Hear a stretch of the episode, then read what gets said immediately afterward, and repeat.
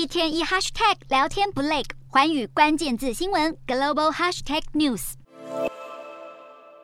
街头一片漆黑，伸手不见五指，唯一的灯光是来自轿车的车头灯。受到俄军不停轰炸，乌克兰各地频繁停电，城市陷入黑暗之中。尽管乌克兰民众已经习以为常，但总统泽伦斯基还是忍不住炮轰俄军。为了抵御俄军空袭，泽伦斯基在十二号参与七大工业国集团 G7 领导人线上会议时，呼吁西方盟国提供乌克兰更多武器。除此之外，面对数百万国人在零度以下低温中没有暖气可用，泽伦斯基也向 G7 喊话，他的国家需要比预期还要更多的天然气才能度过这个冬天。不过，这要求对许多西方国家，尤其欧洲各国来说，可能有点高。毕竟他们也陷入能源危机，因此欧盟决定先讨论对俄国的第九轮制裁。第九轮制裁预计将把将近两百名个人和实体列入制裁对象清单。不过，波瑞也强调，现阶段各成员国还没达成协议。另外，各国外交部长已经同意向乌国再提供价值二十亿欧元（大约新台币六百四十八亿元）的军事援助，